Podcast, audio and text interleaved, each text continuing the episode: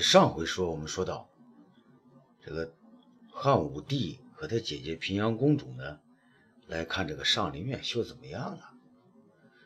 啊，来了以后看到一个人呢，这个头戴这个斗笠，身披蓑衣，在钓鱼。然后呢，看到是东方朔，然后这个武帝呢就蒙了他眼睛，然后这个东方朔呢以为是这个霍去病是小子，然后骂了一句。汉武帝对他屁股上狠狠地踹了一脚，这东方朔被踹懵了。那你正想着回头发作，却发现那人呢不是自己的干儿子霍去病，却是气得脸色发紫的皇上。啊！微臣该死，微臣该死，微臣不知圣上驾到，以为是霍去病那小子给陈欢开玩笑呢。东方朔跪在地上是磕头如捣蒜。武帝呢？确实是气得要死，可是自己转念一想，这也怪不得人家呀。刚才那声骂，姐姐和随从们都听到了，那如何收场是好呢？东方朔呢，还在那磕头，眼睛偷偷的往皇帝这儿瞥着，心里在这盘算着怎么办呢？正好这个时候呢，鱼漂呢，连同鱼竿都被扯扯到了水中，两个人呢，心里都明白，肯定是条大鱼。他武帝一狠心，对准东方朔是猛的一脚又踹了过去。这一脚来势凶猛，东方朔呢想躲呢来不及，于是是半躲半救，啊，扑通一声掉到水里面去了。他在水下连扒拉几下，正好抓住了鱼漂，再用力呢抓住那条正吞住鱼钩甩不脱的大鱼。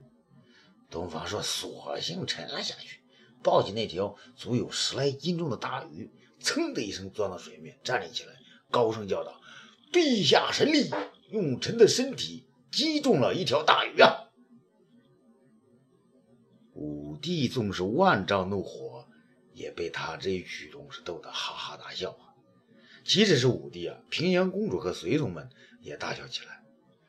东方朔呢，嘿嘿嘿嘿干笑着，抱起大鱼呢，爬上岸来，又加了一句：“当年的养由基百步穿杨，那是用剑，而今陛下一人射鱼，也是百发百中，真是千古奇闻。”武帝和众人呢又大笑起来，只有没有人再去想刚才皇上那那挨骂的事儿了。平阳公主呢笑着走过来，将东方朔头上那个啊正在。这个突突滴水的斗笠呢取了下来，没有丝毫造作。此时呢虽是初夏，但长安早晨的天气呢还是很凉。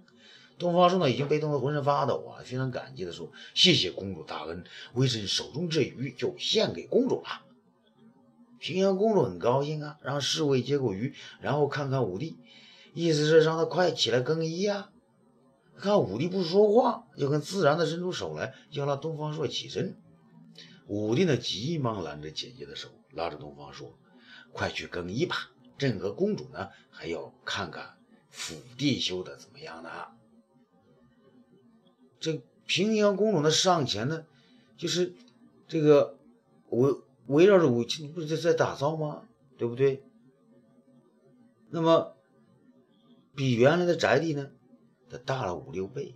东方说呢，陪着。武帝和公主从厢房看起，每一处都很令令令这个武帝满意。只是平阳公主有些纳闷这府宅中搞那么多的兵器架子做什么呢？他没去过周亚夫的将军府，当然更不知道弟弟和东方朔还有什么打算。最后呢，他们来到正厅后的卧房，老远听到一阵山响鼾声，平阳公主有些惊讶。欲问又止，东方朔知道这是卫青在睡觉呢，于是呢就想先进去将他唤醒。武帝一抬手呢拦住了他，然后挥手示意后面的人止步，自己呢却领着姐姐和东方朔轻轻地进了卧房。只见卫青合衣躺在床上，怀中呢却抱着竹简、孙子兵法，还有一捆桃棍儿。从小放牛牧马的卫青很喜欢合衣躺下睡觉，炕上和山坡呢没什么不同，很少盖上衣被。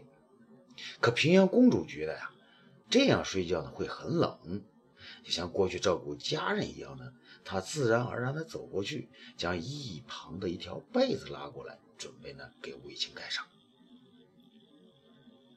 这武帝拉了一把东方朔呢，东方朔何其聪明啊，急忙与武帝呢躲退到一旁的佣人房间，两个人呢只露出脑袋，并准备随时缩回去。平阳公主轻轻地将被子展开，从下自上给卫青盖上。他发卫，他发现卫青怀中的竹简呢很碍事儿，啊，就轻轻地将竹简呢从卫青怀中取出来。也许那竹简是卫青的这个魂魄所寄啊！这一动，他就警觉起来了，本能的叫了一声“谁”，随后是“呼”的一声坐了起来，脑袋呢正好撞在平阳公主的脸上。这平阳公主的脸被卫青的头撞了一下，不知如何是好。转脸一看呢，武帝和东方朔是没了踪影，他尴尬在那站着，手脚那些失措，面上自然是通红通红啊。卫青是惊呆了，以为自己呢是在梦中冲撞了公主，急忙的滚身下炕，跪到了公主面前，说：“奴仆不知主人在此，冲撞了主人，请公主殿下恕罪。”平阳公主呢是进也不得，退也不得。他弟弟说：“哎，这是自己将来的卧房，怎么卫青住在这里？眼下自己这个寡女一个卫青呢，一道在床前尴尬，是怎么回事呢？”要是还有别人在跟前，他可以伸手把卫青他拉起来也就算了。可现在啊，一时伸不出手，又不能离开，于是是面上是红的发烧。卫青呢倒没想想那么多，只是以为公主呢不饶他冒犯之罪，于是呢将脑袋都伏在地上，等待公主发话。而正在二人尴尬之际呢，武帝将东方朔推了出来。东方朔走过来，大惊小怪的说：“哦，公主殿下，这怎么回事啊？”这公主想不到东方朔这么发问，这出了什么事？能会出什么事情啊？看看身自己呢，伸出床前的自己呢，又看看脚下的卫青，心里着急的想辩解，可是口中也难以说出。东方朔看到公主呢这副窘态，心中是暗暗高兴，这嘴上就对卫青说：“卫青兄弟啊，你在卧榻之前给公主下跪，这是大不敬的罪啊！”要是皇上知道了，你的脑袋可就保不住了。卫青抬起头来，这才明白眼眼下的处境，原来自己跪的太不是地方。他想爬起来吧，可又不敢，只好呢再扶扶到地上说：“奴仆梦中冒犯公主殿下，任凭公主发怒。”老实巴交的公主还是不知道如何是好。此刻呢，武帝呢从便房里走了出来。好一个卫青啊！你要向公主求婚，先要让朕恩准了才行，怎么可以如此造次啊？我是在向公主求婚，我卫青何尝有这胆量啊？启禀陛下，臣是在睡梦之中，睡梦之中有如此举动，那就更不像话了。武帝冷冷地说：“弟弟，不。”陛下，是我不好，是我弄醒了他。平阳公主呢，这才找到说话的茬儿。姐姐，你看眼下这个情景啊，让朕怎么是好呢？那是治卫青的大不敬之罪呢，还是应了他的要求啊？武帝是顺水推舟，啊，这公主呢，从来没想过这事啊，对吧？小人是公主殿下的奴仆。根本就没想过，小人只求公主和陛下恕罪。没有想过呀？那你干嘛跪在公主殿下的床下呀？东方朔加上一句，无疑是火上烧油啊！卫青是惊呆了，怎么？这是公主的床下，分明是我卫青的床嘛！我在此睡了两年多，他正想分辨，可心里又想，眼下这可不是人家。公主府邸中的卧室吗？这床不是公主的，又是谁的呢？那自己早就该搬出来了。东方信长，兄长，你怎么早不安排我搬出来呀？偏在这个节骨眼上说我睡了公主的床呢？卫青心中的很不是滋味，却难以开口，只好呢将头是继续是伏在地上，是不停的这个磕头，听从发怒。平阳公主呢更是纳闷啊，怎么我的卧室倒先让卫青住了呢？自己也是糊涂，鬼使神差的给他盖被子干嘛呢？武帝也没想到今天呢会出现天赐的良机，找到了撮合二人的好时候啊！他向东方朔使了一个眼色，说：“姐姐，这样的事情，朕也是做不了主的。”呃呃，是不是让东方朔去请母亲皇太后来再定主意啊？东方朔是不是时机的跪了下来？陛下，如此情形让圣母皇太后知道了，不是想要我卫青兄弟的命吗？臣请求陛下全权做主，恕我兄弟之罪。武帝呢，还在问平阳公主啊，姐姐，你看如何处置啊？平阳公主呢，从来都是喜欢卫青的，但是要说她嫁给卫青呢，她还真没想。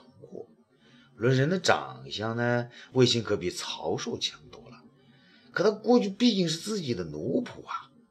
不过他转念一想，这让太后看到眼下的情形，那卫青可真的没命了。再说弟弟呢，也未必就会让自己嫁给卫青。于是他说。还是请陛下做主为好。好，武帝高兴的如获至宝，他朕就允了卫青之情。穆爱卿，朕娶了你的妹妹为夫人，你再与朕的姐姐结为连理，这是亲上加亲。不过，朕要先讲明，不是朕的姐姐嫁给你卫青，而是你卫青入赘公主府中，待朕奏请太后恩准，你就成了朕的。姐夫了，这卫青啊，这一下子全明白过来了。原来东方朔在自己的住宅上建造公主的新府邸，竟是一个大圈套。自己呢，虽然向来敬重公主，但做梦也没有想过要娶公主啊。毕竟自己是原来是公主的奴仆，那癞蛤蟆从来没有想过要吃天鹅肉啊。再说，真的这样做了，公主的名声会大大有损，自己也对不起死去的主人曹寿啊。想到这里，他抬起头来，大声说：“陛下，微臣宁愿请来太后，求得一死，也不敢从命。”什么？武帝那个东方朔惊呆了。卫青呢，还是跪在地上，说：“陛下，公主乃金枝玉叶，又是微臣的主人，陛下恩德，微臣没齿难忘。”只是微臣死也不愿世人讥笑公主下嫁奴仆。啊！武帝和东方朔听了，都为他这一片忠心所感动。这种美事若在别人身上，早已经是求之不得，忙着谢恩了呀。他偏偏这个卫青呢，要为主人名声着想，武帝无奈，只好看了一眼东方朔。东方朔当然明白呀。他上前呢，拉起卫青说：“卫青兄弟，你过去曾是公主的仆人，可你现在早已是大汉的官员，是和我一样的钟大夫。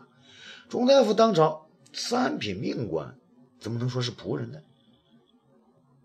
那武帝顿时有了主张：“对，魏爱卿，朕未曾想到你只没读几册书，倒也满脑子世故。朕娶你妹妹卫子夫为妻，也许将来贵为天下之母，难道？”也会有人耻笑吗？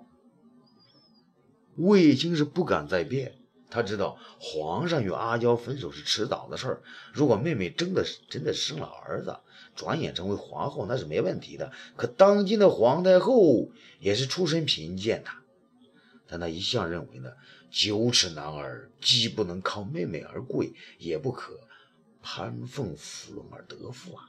于是是仍然不起身，说道。微臣仅知平阳侯知书达理，学富五车，而卫青自小与牛马为伍，不懂规矩，只会辱没公主。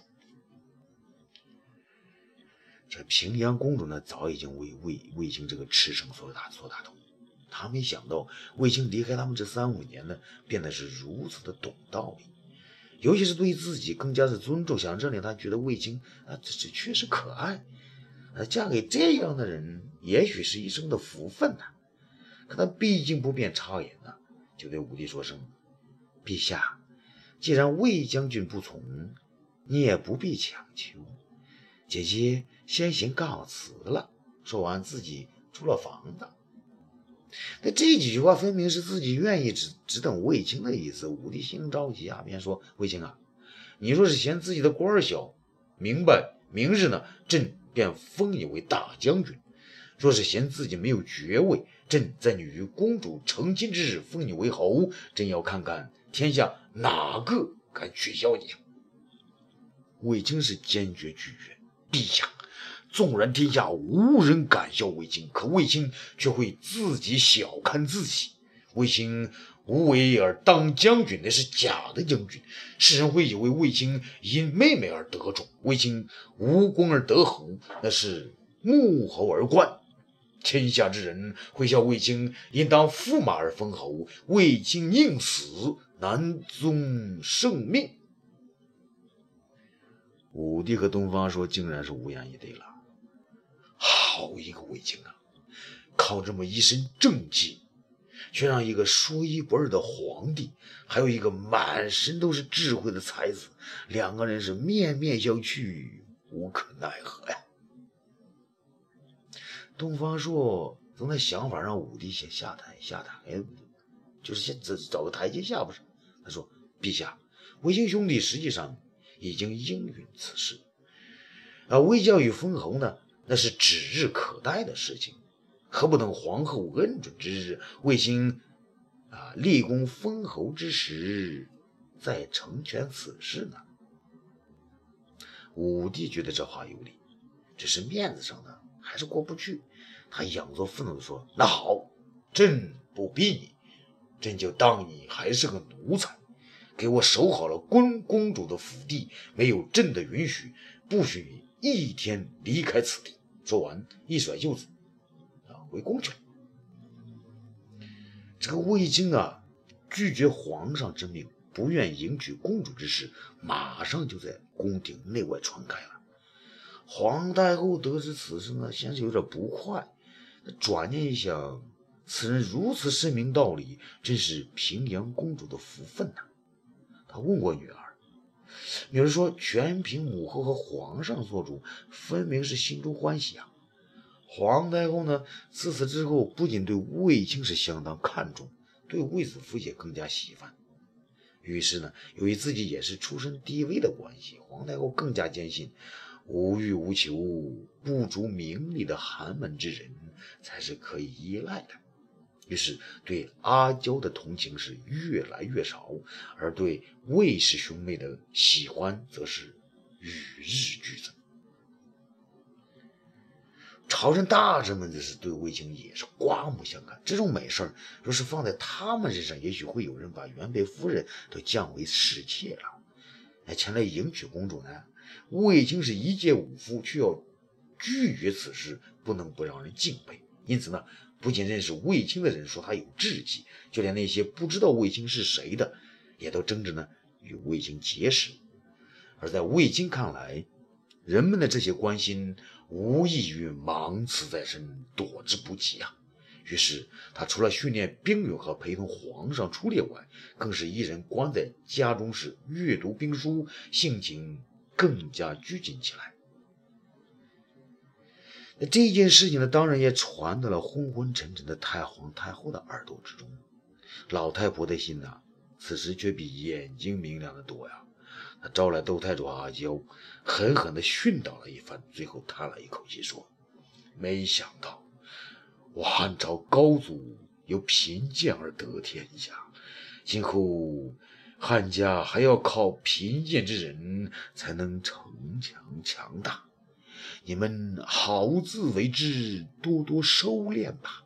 特别是阿娇，既在长门宫中思过，就要撕出个结果来。这第二天，太皇太后窦氏撒手人寰。时为建元六年五月，新帝即位的第六个年头，武帝刘彻。二十二岁，平阳公主二十四岁，卫青二十七岁，东方朔二十八岁。欲知后事如何，咱们下次接着说。